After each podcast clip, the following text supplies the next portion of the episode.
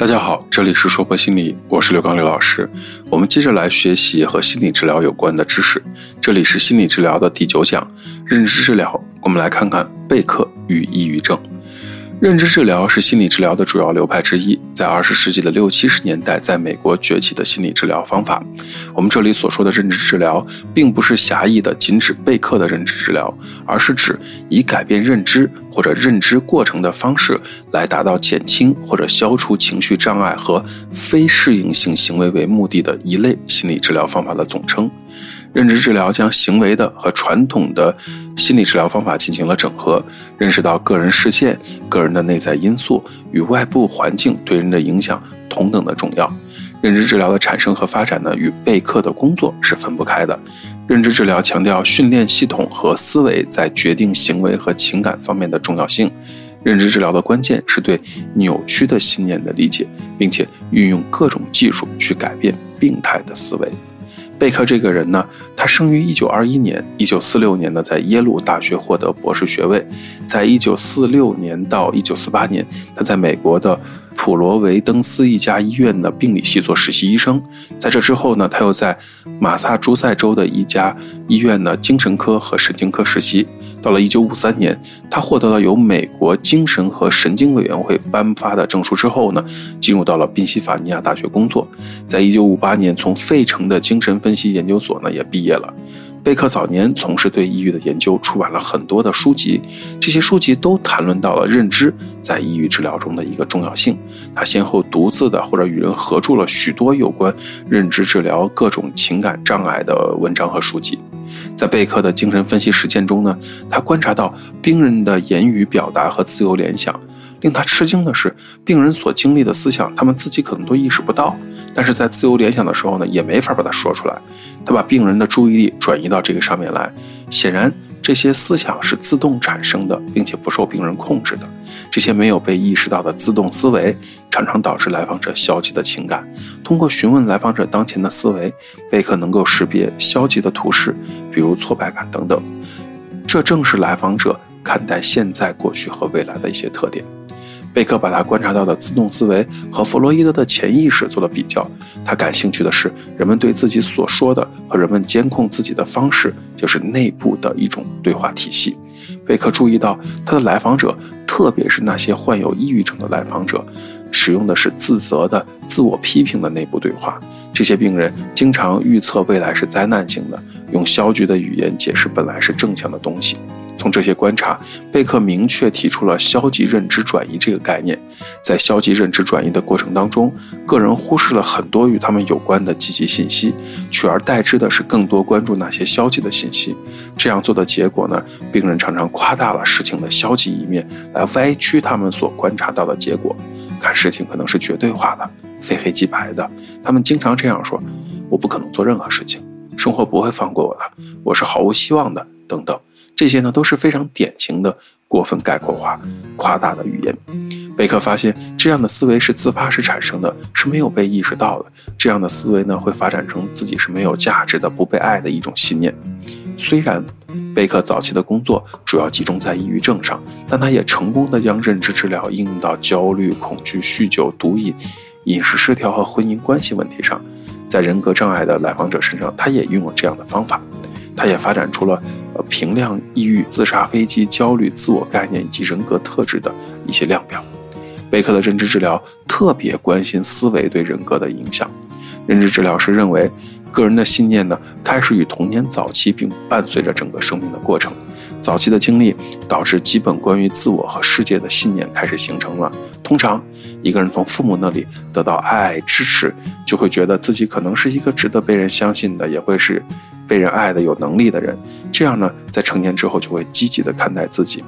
与这种心理健康的人相比呢，那些心理不健康的人，在他们的生活中有更多的消极性的体验，导致他们产生了“我不值得被爱，我是错误的”这样的一些信念。这些成长过程中的体验，随同危机事件和创伤体验，影响着一个人的信念系统。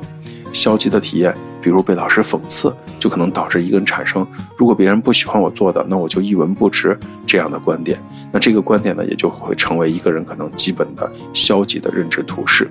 同时，自动思维呢，也是备课治疗的关键概念。这种思维是自然发生的，不需要经过努力和选择。在心理障碍中，自动思维经常是歪曲的、极端的或者错误的。例如，一位女大学生拖延着不去申请超市售货员的工作，她觉得自己现在太忙了，不愿意去做销售员，等假期结束再去找份工作。在心理治疗的过程中，这位女大学生认识到这些想法不过都是借口。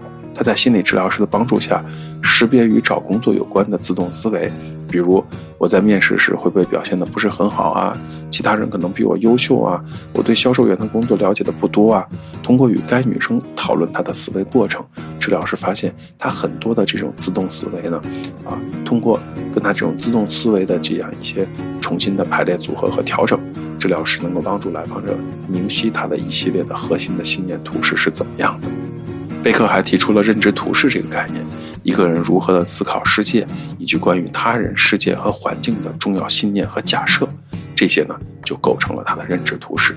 人呢有两种基本的认知图式，积极的和消极的。在某些情况下是积极的图式，在另外一种情况下可能就是消极的图式了，也就取决于当时的环境。就如我们中文讲的“塞翁失马，焉知非福”。举个例子来说。一位六十七岁的男士最近从跨国公司 CEO 的职位上退下来。他虽然只有高中学历，但凭借自己的努力，在公司工作了五十年，从一个普通职员做到了公司的高层。他现在不仅身体健康，家庭幸福，也有自己的朋友圈子。可是他却患上了中度抑郁。为什么会患上中度抑郁呢？因为驱使他获得成功的图是，我是我所做的。一个人要通过他所做的，才能够被人认识。如果一个人都不能工作了，他就没什么价值了。正是这样的图式导致了他的抑郁。同样的图式，在他生命的不同阶段，对他的影响是不同的。在早年的时候，这些想法、观念、图式是促进他的成就，可是到现在却导致了他的抑郁。所以，这是需要不停的去调整和变化的。在解释图式时，贝克说，图式发展于童年和他人的互动当中，一些图式与认知的弱点，或者跟这个容易患抑郁症的体质是有关联的。例如，一个患有抑郁症的人可能有以下的消极图式：我做不好任何事情，任何人都比我对此项工作更熟练。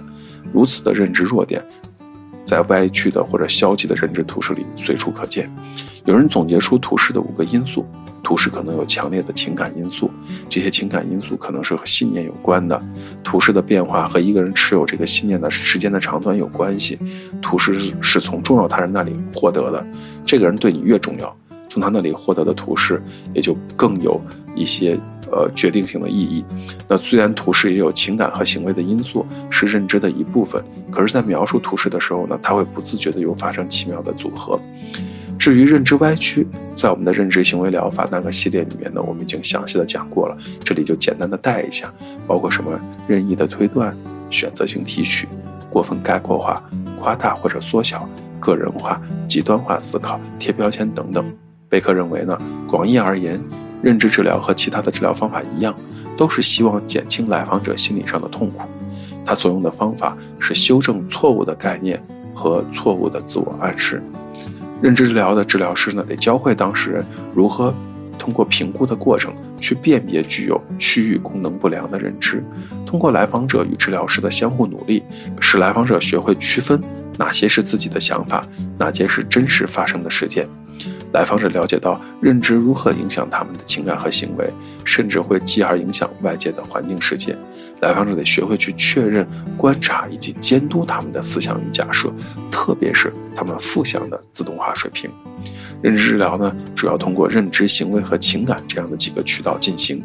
认知的改变会推动行为的改变，而行为的改变又会反过来对认知的有效性加以一个证实。尊重事实以及事件给予不同的解释，会使情绪反应变得适度。此外，情绪在认知改变中也起着非常重要的作用。情绪的参与使认知的矫正也变得更加的容易。在治疗过程中，一个非常简单且实用的方法就是三问题技术。这种技术呢，是苏格拉底的那种质问法的一种特殊形式。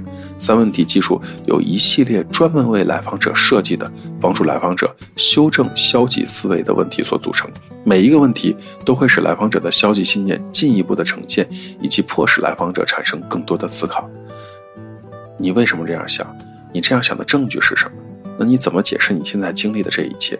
如果你想的这一切都是真的，那意味着什么？你看，你的信念的证据是什么？你怎么解释你的状况？如果它是真的，意味着什么？这就叫三问题技术。我们举个例子，看他是如何扩展苏格拉底的对话，以及帮助个人改变他们的信念的。你告诉我，当别人知道你患有传染病的时候，会瞧不起你，你的证据是什么？我我没有什么证据，我只是这样觉得。你只是这样感觉，那你如何看待这种状况呢？我想，我想真正的朋友应该是不会放弃我的。那如果有一些人就是放弃你了，抛弃你了，这意味着什么？我我想，我想只要我真的朋友不抛弃我，那也应该是可以忍受的。而在贝克的认知治疗中呢，我非常爱用的技术之一呢，就是一个三问题技术。以上这段简短的对话，就是通过一个呈现，告诉你三问题技术的步骤。首先，你的证据是什么？第二，你怎么解释你的状况？第三，如果它是真的，意味着什么？我非常喜欢使用这个技术，因为它包括真实性检验，把来访者的信念看作是某种假设。治疗师与其在一起，对这种假设是否合乎逻辑、是否合乎实际、是否真的有道理进行检验和辩论，并鼓励来访者对自己的信念进行调查，以验证其正确与否。在大多数的情况下，来访者所得到的结果都是不利于自己的消极的信念。对来访者的信念进行真实性检验，也是认知治疗的核心工作，是改变来访者歪曲的认知的主要手段。除此之外，还有一些类似行为治疗的方法，通过记录和观察行为，达到对现实的正确认识，进而改变来访者的认知。像其他的方法，包括什么去注意、监察苦闷或者焦虑水平、认知预演的，大家也可以去呃找一些相关的资料了解看一看。我们在这里就不展开讲了。贝克在对抑郁症的治疗中发展了明确的认知方法，有效地挑战了抑郁症患者的假设和信念，并提供了新的认知，引导正向的改变行为。认知治疗致力于发展概念来了解来访者对世界的观点。有人认为呢，贝克的主要贡献之一呢，就是把个人的治疗经验带入到严谨的科学方法中。当然，对于认知治疗的不足呢，批评者认为太把焦点放在正向思考了，有的时候显得会肤浅和简化。不管怎么样，作为一个。治疗技术，这个认知行为疗法呢，在近几十年来呢，在心理卫生人员当中呢，是一个首选的方法，特别是在对处理抑郁症这样的问题当中，依然是非常有效的。这一讲的内容到这里就结束了，希望大家喜欢。如果你很喜欢关于心理治疗这方面的心理学知识，也欢迎您持续的关注我们，或者转发给像您一样喜欢心理学的伙伴们。这里是说博心理，我是刘刚刘老师。虽然我们只是心理学界的一棵小树苗，但是我们努力做到自己的最好，用真诚的态度。客观专业的方式，向每一个愿意关注我们的人分享一切你想知道而我们又恰好了解的心理学知识。请记得，不管你在哪里，世界和我陪伴着你。再见。